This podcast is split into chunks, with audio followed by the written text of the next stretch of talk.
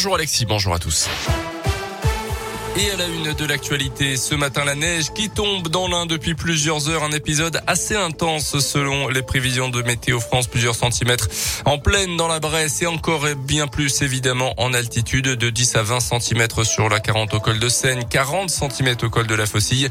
Le département de l'Ain est d'ailleurs placé en vigilance orange jusqu'à cet après-midi, tout comme trois autres départements, l'Isère, la Savoie et la Haute-Savoie. Soyez donc très prudents sur la route ce matin pour aller travailler ou emmener les enfants à l'école. Les transports fonctionne quand même. D'ailleurs, euh, précise la préfecture. Toutes les informations euh, trafic à retrouver sur notre site internet radioscoop.com. Le projet du nouveau quartier Joliot-Curie à Bourg-en-Bresse, situé sur l'arrière du champ de foire le long du boulevard Joliot-Curie, il s'installera à la place de l'ancienne MJC et de la maison des associations euh, dont les bâtiments seront démolis l'an prochain.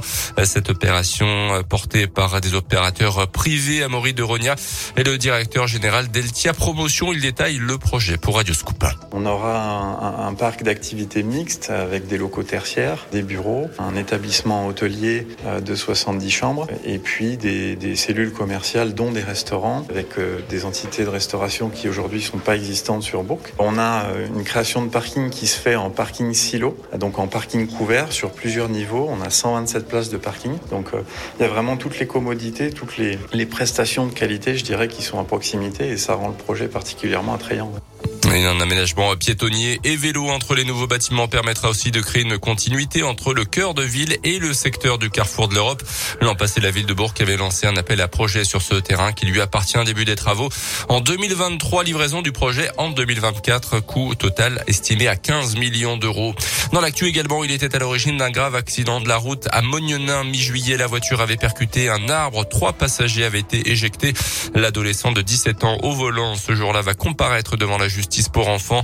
Le dépistage d'alcoolémie comme les analyses toxicologiques se sont avérées négatives, mais il n'avait bien entendu pas le droit de prendre le volant de la voiture euh, qui appartenait à son père.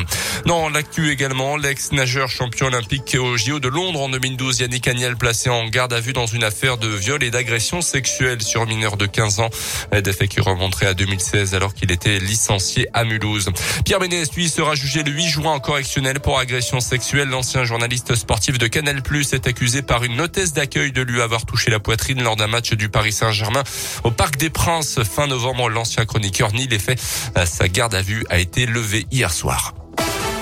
Le foot côté terrain avec en Ligue Europa le match nul de Lyon sur sa pelouse face aux Glasgow Rangers. Un but partout, même score pour Monaco face aux Autrichiens du Sturm Graz. Victoire par contre de Marseille face au locomotive Moscou.